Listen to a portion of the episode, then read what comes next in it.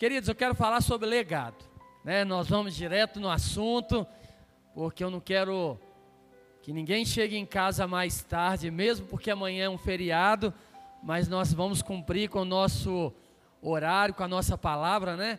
E nós não precisamos mais do que esse tempo estabelecido, porque Deus ele não precisa de muito tempo. Deus ele ele pode mudar a nossa história num simples piscar de olhos nosso, né? Deus pode mudar tudo.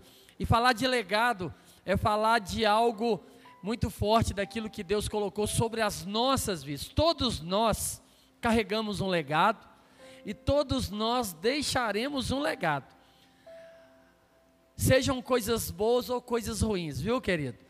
Muitas vezes a gente pensa que legado são só coisas boas, mas você pode deixar um legado ruim também. Você pode deixar marcas em pessoas que estão à sua volta. Então, em todo lugar que você vai, você está deixando legado. Em todo lugar que você vai, você deixa marcas.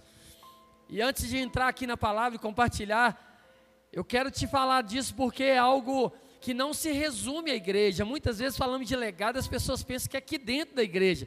Talvez o maior legado que você vai deixar na sua vida é do lado de fora, no meio das pessoas que você convive. Então, em todo lugar, eu vou no meu trabalho, eu deixo legado ali, eu deixo marcas ali. As pessoas elas percebem e elas vivem daquilo que eu estou vivendo. Da mesma forma numa escola, da mesma forma dentro de casa, né? Nós deixamos legado para os nossos filhos, filho deixa legado para os pais, pai deixa para os filhos, né? Nós deixamos na escola, nós deixamos na faculdade, no trabalho, na rua, no ônibus, em todo lugar, querido.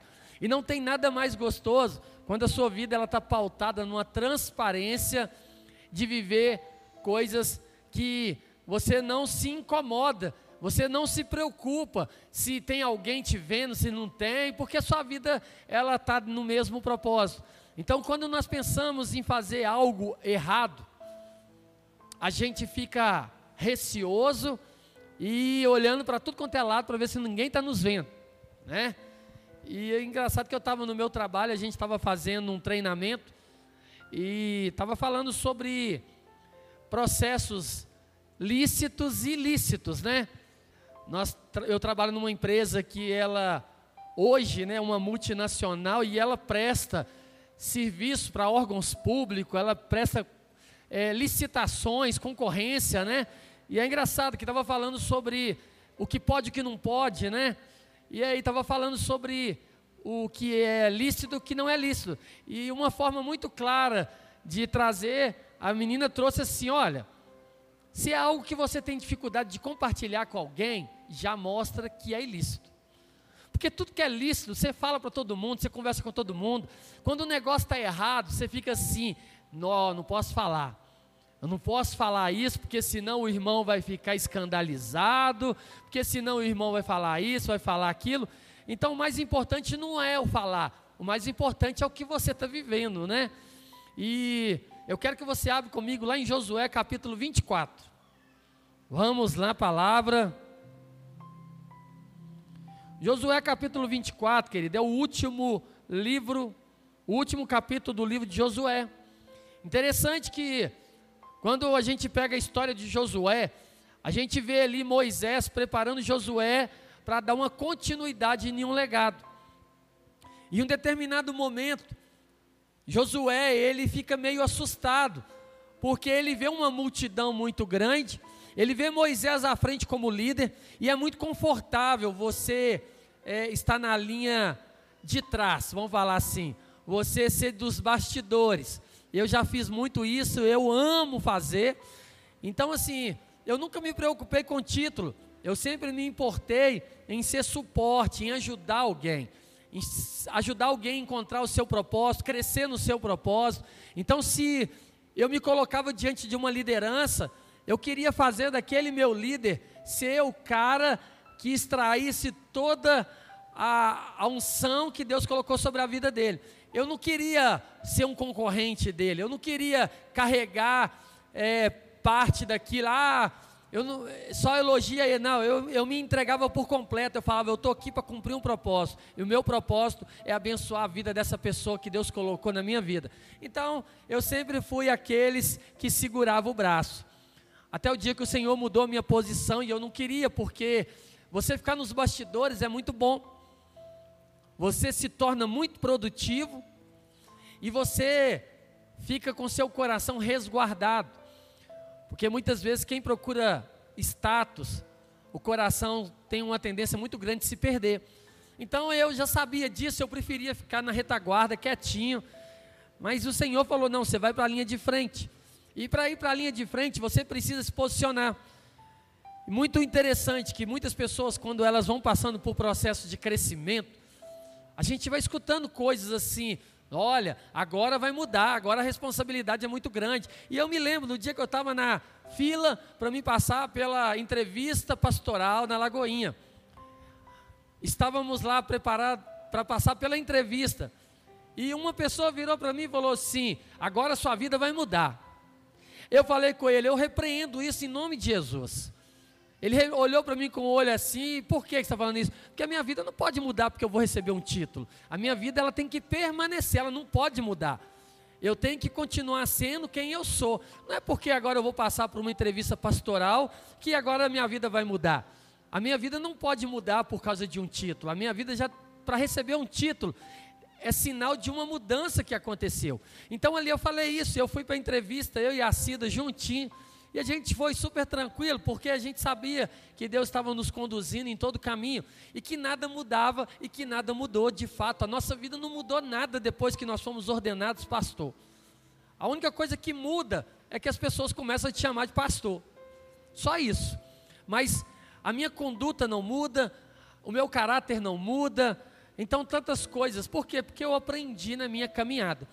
E aí eu falo para vocês que Moisés estava ali já o Senhor já tinha falado com Moisés: passa o legado, porque você não vai entrar na terra prometida, então você vai levantar Josué como seu sucessor. E a Bíblia relata que quando Moisés morreu, Josué ficou em prantos durante muito tempo, porque ele sabia que ele ia ter que encarar um desafio. Ele sabia que ele agora seria o, vamos colocar, né, a vidraça que receberia as pedras ele conviveu com aquele povo murmurador, ele viu como que aquele povo conseguiu tirar Moisés do sério, então chegou a vez de Josué. E Josué ele fez todo o caminho que Deus trabalhou sobre a vida dele, e é engraçado que no capítulo 24, Josué, ele fala de uma aliança, restabeleceu uma aliança, e ele finaliza falando da vida dele. E o legado, querido, é algo que você deixa e que você não impõe. O legado é quando você olha pessoas e fala assim: olha, eu estou fazendo igual você faz. Mas por quê? Porque você foi obrigado? Não, porque eu vejo você como referência e eu quero ser como você. É diferente de imposição. Legado não tem nada a ver com imposição. O legado você ensina, não com palavras, com a sua vida, e as pessoas escolhem viver ou não aquilo que você deixou para elas ali como uma experiência. Então, legado é isso. Nós caminhamos debaixo de uma igreja, nós temos hierarquias, né? Vocês têm pastor, vocês têm líder de célula, vocês têm líder de ministérios, e tudo que nós fazemos é colocar princípios. O que que nós caminhamos? Qual que é a nossa direção? Princípios. Para me servir, eu preciso de ter uma vida alinhada com o Senhor. Eu preciso estar envolvido numa célula. Eu preciso de ter uma vida como testemunha. Por quê? Porque para me servir, as minhas mãos têm que estar limpas. Eu tenho que estar com o meu coração santo. Porque se nós colocarmos uma pessoa que está vivendo uma vida de qualquer jeito para servir, vai ser simplesmente pessoas que estão ali para ocupar um lugar, mas que não não deixa um legado bom. Vai deixar legado, mas esse legado não vai ser bom. Quer ver exemplos? Pega ministérios. Quando você vê pessoas servindo de qualquer jeito. Engraçado que nós recebemos uma, um testemunho e Deus ele é tão maravilhoso que ele não nós não precisávamos saber disso para nos motivar. A nossa obrigação é fazer para o Senhor. O resultado é dele. A Bíblia fala que uns plantam, outros regam, mas o crescimento vem do Senhor. Então, o resultado não cabe a mim, não cabe a você. O que cabe a mim e a você é entregar o nosso tempo para fazer aquilo que o Senhor colocou em nosso coração. Estávamos lá na minha casa, recebemos um áudio da, da pastora Anisté, né? Alguns aqui conhecem, chegou a caminhar um pouco aqui com a gente, esposa do pastor Ednei, e eles estão caminhando agora, né, lá em São José da Lapa. E aí ela foi mandou um áudio para a gente, falou assim: eu tenho que contar para vocês uma bênção que aconteceu. Aí ela, São José da Lapa, ela falou assim: a mãe de um membro dessa igreja foi lá na Lagoinha João Pinheiro. E aí, é uma mulher muito difícil, muito resistente. E quando ela entrou, uma diaconisa abraçou ela. E ela não foi abraçada por essa mulher, ela sentiu o próprio abraço do Senhor. Essa mulher foi transformada por um toque de uma diaconisa que a recebeu ali na porta. Eu oro sempre sobre isso, que os diáconos entendam o papel que eles têm. Muitas vezes eles têm o privilégio de ter o contato com um visitante que eu não tenho. Porque às vezes eu, o visitante chega e entra, o diácono vai lá e cumprimenta, direciona. Eu já estou aqui em cima. Quando termina o culto, às vezes, o visitante ele tem o hábito de ir embora muito rápido, porque ele ainda se sente um pouco deslocado. Então ele não tem o convívio da igreja. Então termina o culto, ele vai embora. Então às vezes eu chego ali na porta, já foi. E quando eu ouvi isso, eu fiquei maravilhado de falar assim: Deus, o Senhor é maravilhoso, porque é o, tudo que nós temos orado. Mas também eu creio que pode ter pessoas que ficam ali na porta e que podem ter dado mau testemunho de pessoas que foram embora, você eu nunca mais volto naquela igreja. Então são coisas que nós precisamos fazer. A igreja ela tem que se mover, o legado é assim. Josué capítulo 24, abre aí, já abriu, né? Eu já abri aqui também mas voou a folha. Vou voltar aqui. 24, a partir do versículo. É, a partir do versículo, deixa eu ver, 15. Vão no, vão no 13, no 14. Portanto, temam o Senhor e sirvam-no de todo o coração. Lancem fora os ídolos que seus antepassados serviam quando viviam além de, do Eufrates e, do e no Egito. Sirvam somente ao Senhor. Mas se vocês se recusarem a servir ao Senhor, escolham hoje a quem servirão. Escolherão servir os deuses ao qual seus antepassados serviam, além do Eufrates, ou os deuses dos amorreus, em cuja terra vocês habitam. Quanto a mim, eu e a minha família serviremos ao Senhor. O povo respondeu: Jamais abandonaríamos o Senhor para servir outros deuses, pois foi o Senhor nosso Deus que nos libertou e a, e a nossos antepassados da escravidão na terra do Egito. Ele realizou grandes milagres diante dos nossos olhos, enquanto andávamos pelo deserto cercados de inimigo. Ele nos protegeu. O Senhor expulsou diante de nós os amorreus e todas as nações que viviam nesta terra. Portanto, nós também serviremos ao Senhor, pois só Ele é o nosso Deus. Querido, eu quero parar por aqui. Essa história de Josué conta um povo que andou debaixo de uma direção. Moisés direcionou o povo. Chegou a vez de Josué. Josué teve todo um trabalho ali de conduzir o povo né, de levar o povo a viver uma experiência e a continuar a permanecer firme naquilo que eles tinham aprendido. Mas quando chegou o tempo de Josué partir, a Bíblia fala que logo após essas direções, Josué foi tomado pelo Senhor, ele morreu. E ali Josué, ele chegou e ele falou: Gente, chegou o meu tempo. Eu preciso que vocês tomem uma decisão na vida de vocês. Ou vocês escolhem viver diante daquilo que vocês aprenderam dos deuses dos seus pais, ou vocês escolhem viver aquilo que eu tenho vivido, porque eu já tomei a minha escolha, eu e a minha casa serviremos ao Senhor. Então ele deixou ali uma direção, ele falou assim: olha, o que eu tinha que fazer com vocês eu fiz, como pastor, dei o meu exemplo, dei o meu testemunho, procurei ser fiel, procurei ser justo, honesto, e o meu tempo acabou em Lagoinha João Pinheiro, estou indo embora. E vocês vão continuar, vocês têm que seguir o caminho, vocês precisam continuar dentro de um propósito daquilo que Deus estabeleceu sobre as suas vidas. Mas vocês vão fazer uma escolha, vocês vão escolher. Aí a gente traduz para os dias de hoje. Todos os dias, querido, quando você acorda, você escolhe caminho a seguir. Todos os dias, quando você levanta da sua cama, você já tem desafios para viver. Você é movido por desafios. Então você vai ter que fazer escolhas, você vai ter que tomar decisões, você vai ter que escolher o que fala, o que não fala. Você vai ter que escolher ser um abençoador, ou ser um amaldiçoador. Você vai escolher viver aquilo que você entende que é o melhor para você. Você não vai viver aquilo que o pastor fala. Por isso que muitas igrejas, as pessoas elas têm andado debaixo de um espírito de religiosidade. Vou na igreja porque tem que ir. Não, eu vou na igreja porque eu preciso. Queridos, a transparência, ela tem que ter encontrado lugar no coração de vocês. Vocês são maduros o suficiente, ou deveriam ser, para entender que toda decisão, toda escolha que vocês fizerem vão gerar consequências. Não tem como fugir. Então, quando você acorda, eu gosto muito daquela música que o Thales canta, todo dia o pecado vem, todo dia, todo dia, querido, você acorda. E a hora que você acorda, a sua natureza adâmica, ela já te leva para querer fazer o que não é certo. Você não tem vontade de levantar, você não quer ir trabalhar, você não tem vontade de fazer nada. A nossa vontade é de ficar em casa. Hoje mesmo, se for perguntar, eu fui para a academia empurrado pelo meu espírito, porque a minha carne não queria ir de jeito nenhum. E eu cheguei, a Cida olhou para mim e falou: Você não vai para academia? Não, falei: Deixa eu comer, que eu estou com fome, com dor de cabeça. Não vai dar certo para a academia desse jeito. Comi, sentei, pensei duzentas mil vezes em não ir para a academia e fui.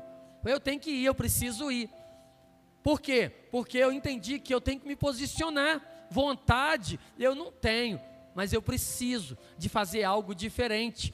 Porque se eu não tivesse ido para a academia, eu tinha ficado sentado com perna para cima no sofá, sem produzir nada. Eu fui para a academia, voltei, tomei um banho e desci para a igreja. Estou com o corpo dolorido, doendo, cansado, mas feliz da vida, porque eu entendi que eu fiz uma escolha certa. E essa escolha, lá na frente, quando eu tiver com meus 70, 80 anos, eu vou falar, ainda bem que aquele dia eu não fiquei sentado no meu sofá. Glória a Deus que eu não fiquei. Porque hoje, aí imagina eu com 80 anos, ó, levantando as pernas lá em cima. Glória a Deus, eu e a Cida lá, ó. Mas poderia chegar lá nos 80 por que, que eu fiquei sentado naquele sofá? São escolhas, querido. Ninguém faz academia porque gosta. Eu, pelo menos, já tem três anos que eu estou firme e eu não gosto de jeito nenhum. Eu falo lá na academia, esse negócio que vocês falam aí, que passa mal de não ir na academia, vocês estão é doente. Porque eu passo mal quando eu vou. Mas eu vou. Né? Então não tenho vontade nenhuma, querido. Quando, quando é domingo eu não vou à academia, eu não tenho vontade nenhuma. Eu acordo assim, graças a Deus que hoje é domingo. Só assim. É verdade. Não tem nada de vontade. Mas na segunda, eu falo, eu tenho que ir. Aí eu vou trabalhar e volto assim, no, no, hoje é segunda mesmo, tem que começar? Tem que começar. Nossa vida é assim. Legado fala de histórico, fala de escolha, fala de algo que você vai colher. Eu faço hoje para me colher amanhã. Hoje você está aqui na igreja porque você quer aprender um pouco mais de Deus. Glória a Deus, querido. Quando a gente vê essa igreja cheia na quarta-feira, a gente vê que a igreja entendeu que não adianta vir na igreja domingo. Se você continuar vindo na igreja domingo, você vai ficar mais 20 anos da sua vida vindo num lugar e não tendo vida transformada. Mas quando você escolhe vir na quarta-feira, véspera de feriado, todo mundo gostaria de estar em casa descansando como eu. Mas você entende, eu preciso ir lá. Eu preciso receber mais de Deus. Eu tenho que sair desse lugar. Eu não vou ficar aqui deitado, dormir, não. Eu vou lá buscar a palavra de Deus para a minha vida. Depois que terminar o culto, o descanso do justo. Maravilhosamente. Você chega em casa e fala assim: glória a Deus. Não fui na igreja por obrigação. Fui porque eu preciso de ouvir a palavra e eu preciso de ter comunhão com meus irmãos. Gente, é maravilhoso quando você encontra pessoas, quando você vê pessoas. Então, a nossa vida é assim. Você vai deixar um legado. Você vai deixar legado na vida das pessoas. Então a gente faz escolhas. Eu tô, eu tô conversando muito com um rapaz que eu fechei do LED. Engraçado. O cara mora lá em São Paulo. Ele virou para mim e falou: "Pastor, meu público-alvo é pastor. Faço muitos trabalhos para a igreja. Mas eu nunca conversei com uma pessoa igual você. Você é diferente. Aí eu falei assim, e eu contando para ele dos meus sonhos, dos meus desejos, falei, cara, esse telão que nós estamos colocando ali é para Deus, e eu creio que se uma vida entrar nessa igreja e ver uma arte naquele telão e aceitar Jesus, já valeu a pena.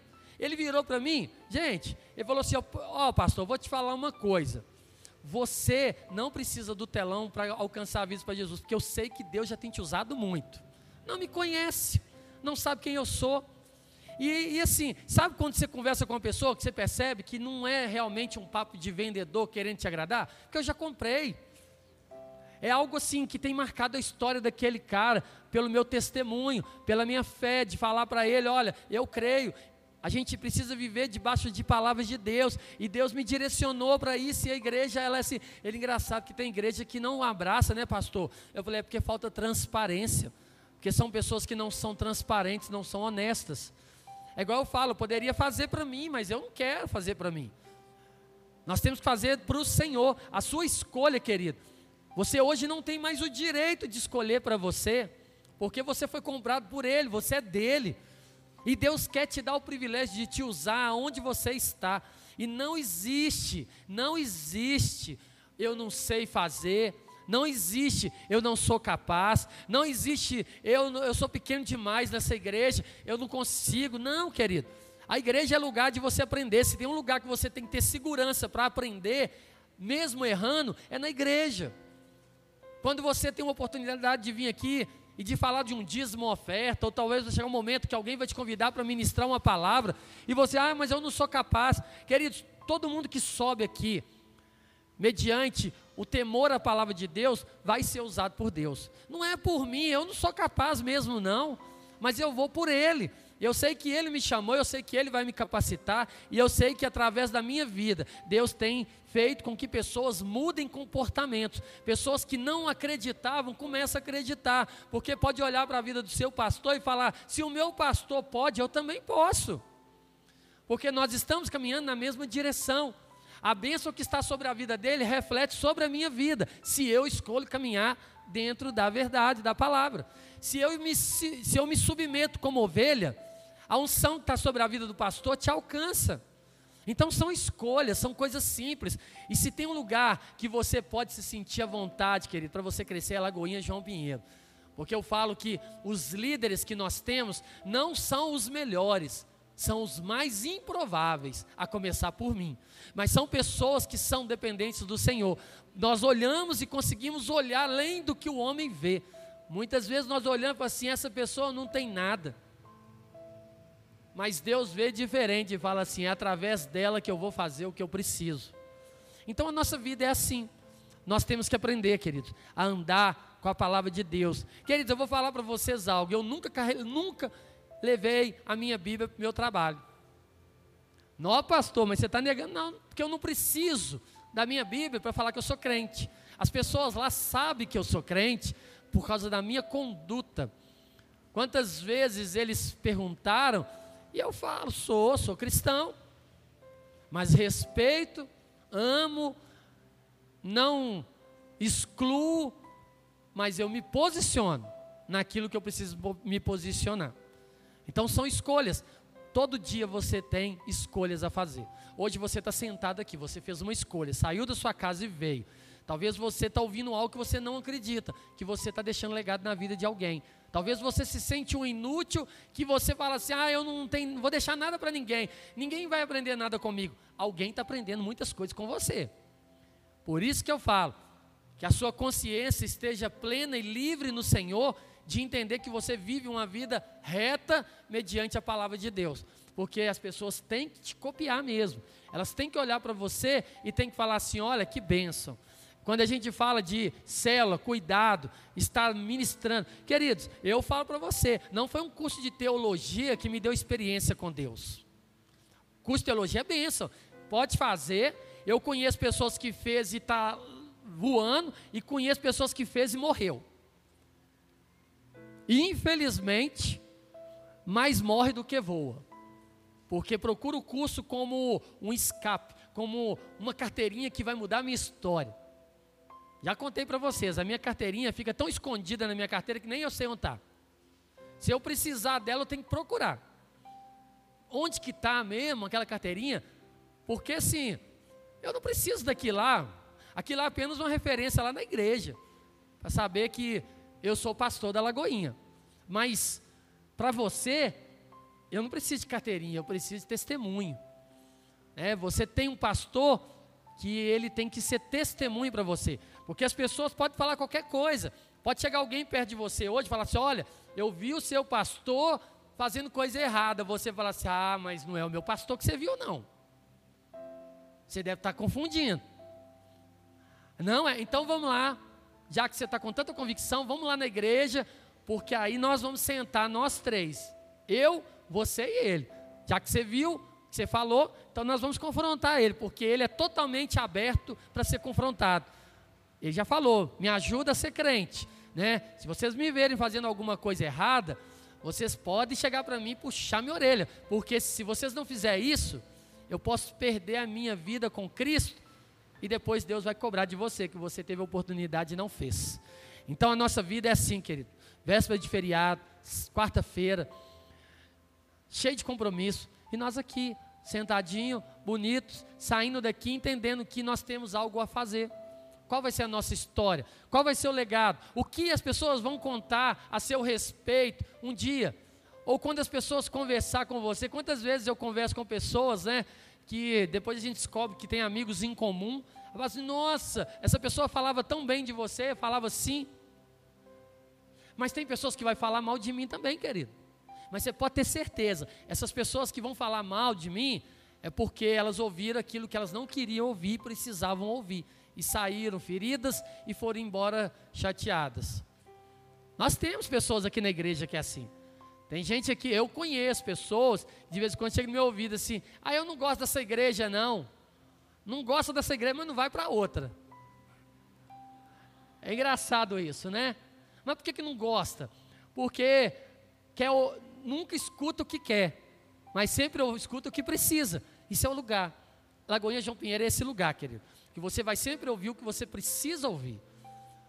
Nós vamos, nós vamos te amar, mas nós vamos te confrontar. Nós vamos te amar, mas nós vamos sentar olho no olho e falar aquilo que você precisa ouvir. Assim como você também tem essa liberdade para falar comigo para falar com a Cida, para falar com o pastor Queco, com a Marina, com qualquer líder da igreja. Nós não somos melhor do que ninguém. Nós não temos uma posição do intocável. Nós somos pessoas comuns como vocês, irmãos em Cristo. A minha, o meu crescimento depende da sua sinceridade comigo, sabia? Porque se você me ver fazendo algo de errado e não falar comigo, não adianta falar com o seu irmão. A única pessoa que precisa te ouvir sou eu. Então tem que ter coragem. Teve uns dias aí que eu achei tão bonito. Nós temos uma irmã na nossa igreja, estou finalizando, e ela tem um chamado profético.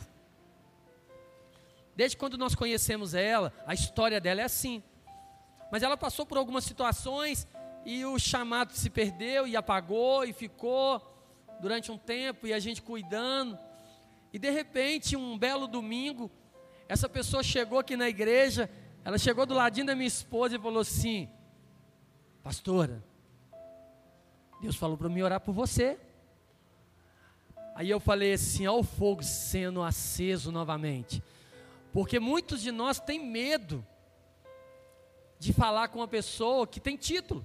Por isso que eu não tenho título, por isso que eu não tenho carteirinha, por isso que se você me chamar de pastor, eu vou ficar feliz. Se você me chamar de casa, eu vou ficar feliz. Se você me chamar de irmão, eu vou ficar feliz. Né? Tem pessoas que falam assim, não, eu não te, consigo te chamar de pastor. Tem gente que me chama de Castro, tem gente que me chama de Carlinhos, tem gente que me chama de qualquer coisa.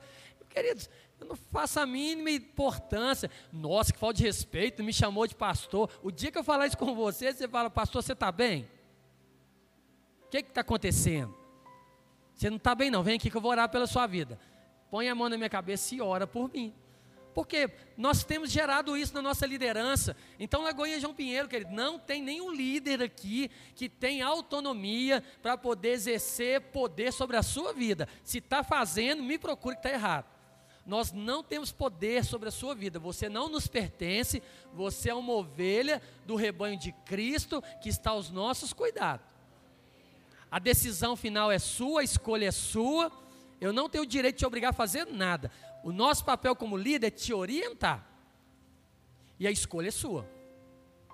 Pastor, mas se a pessoa escolher ir para o buraco, ela vai. Eu vou fazer de tudo para ela não ir. Mas a palavra final, a decisão final é dela, não é minha, não é da igreja. Então a gente tem que parar com isso, né? Ah, eu estou jejuando porque o pastor mandou, aí dá briga lá dentro da casa. Porque o marido não é crente ou a esposa não é crente, e o pastor mandou, aí já entra o conflito. Não, eu estou jejuando porque o Senhor falou comigo, né? Eu estou no propósito de ler a Bíblia todo dia porque o Senhor falou comigo. Eu estou indo na igreja porque o Senhor falou comigo. Por isso que a gente fala sempre, nós orientamos, nós ensinamos. Igreja, não deixa de vir no culto. Igreja, não deixa de ter comunhão. Igreja, não deixa de estar na cela. Igreja, vai ter o banquete de mulheres, faça sua inscrição, porque a inscrição vai fechar no sábado. Fechou.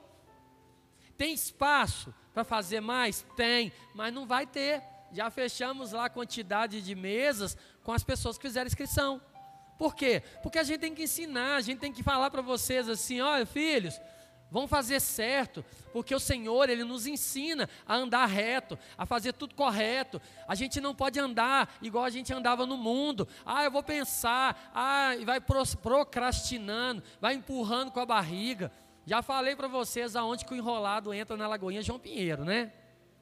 Só no forno para virar comida para nós. Mais nada. Porque nós não podemos carregar essa marca, gente.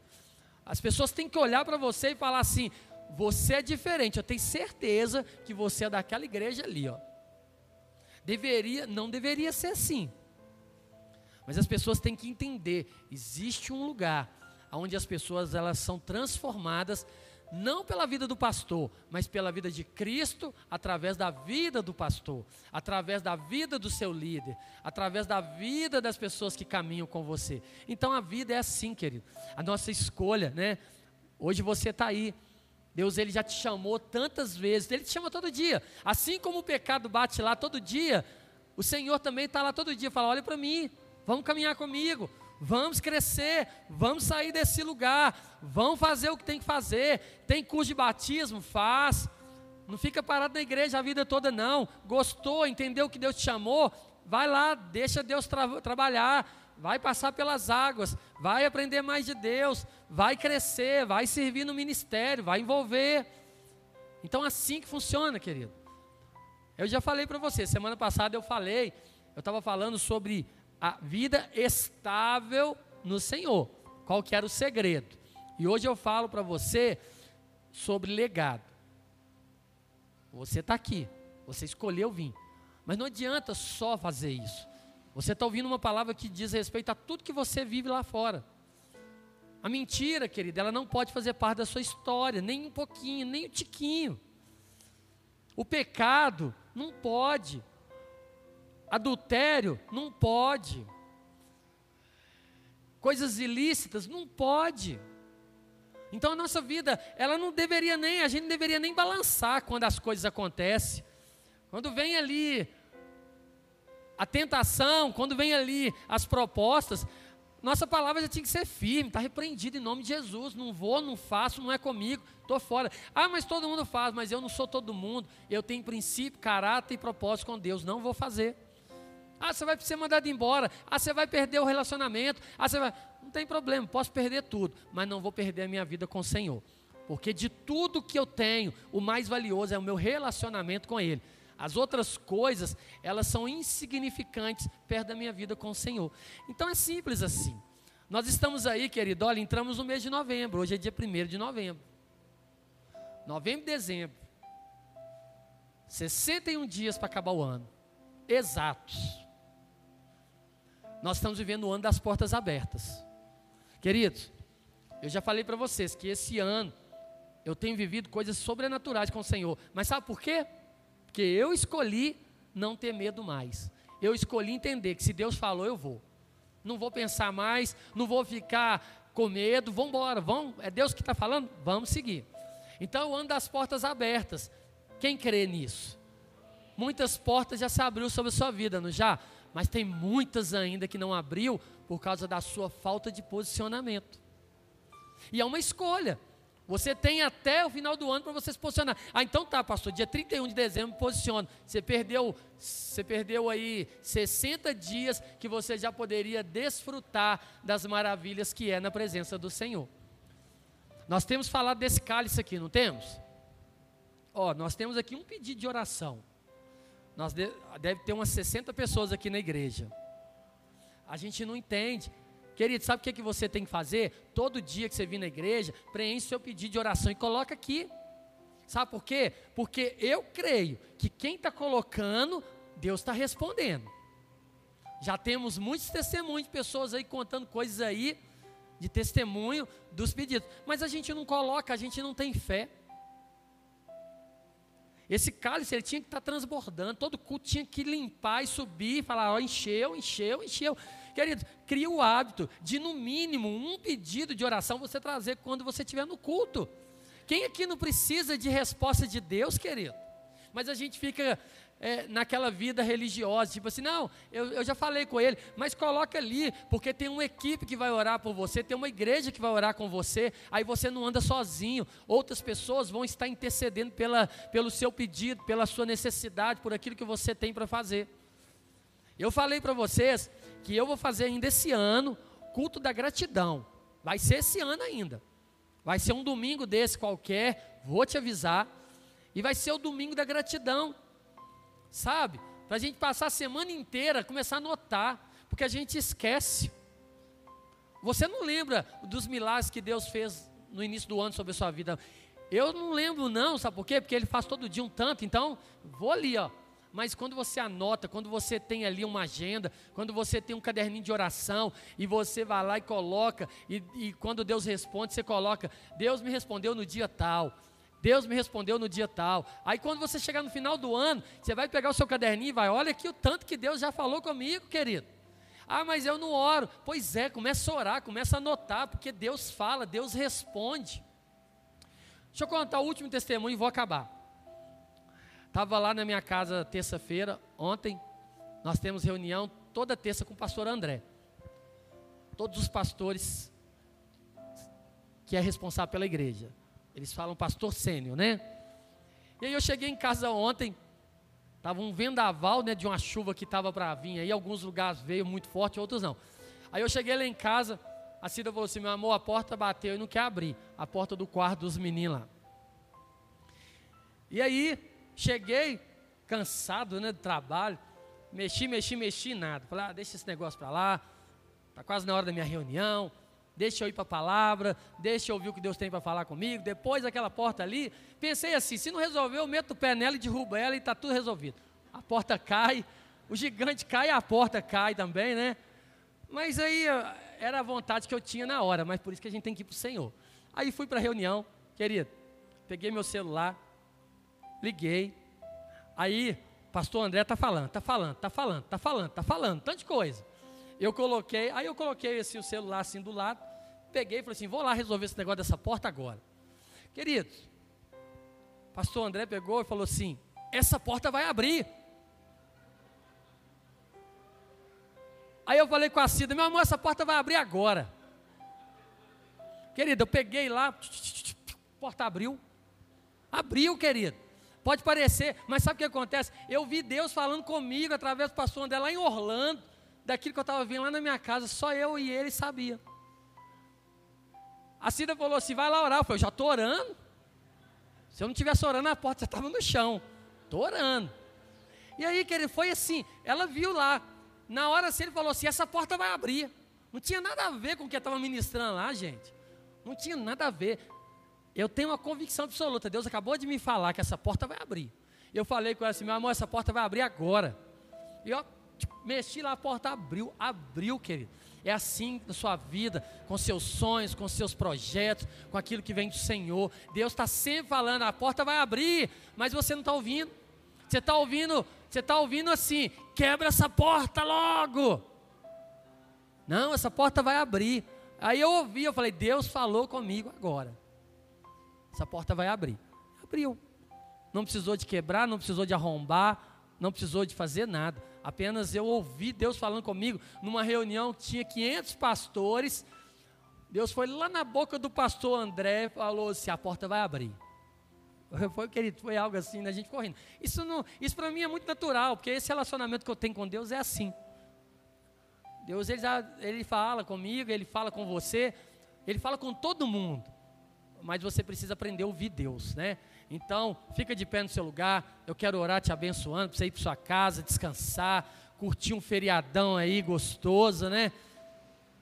Viver ali com sua família, faz um programa diferente, sai com sua família. Fique em casa dormindo, não, meu irmão.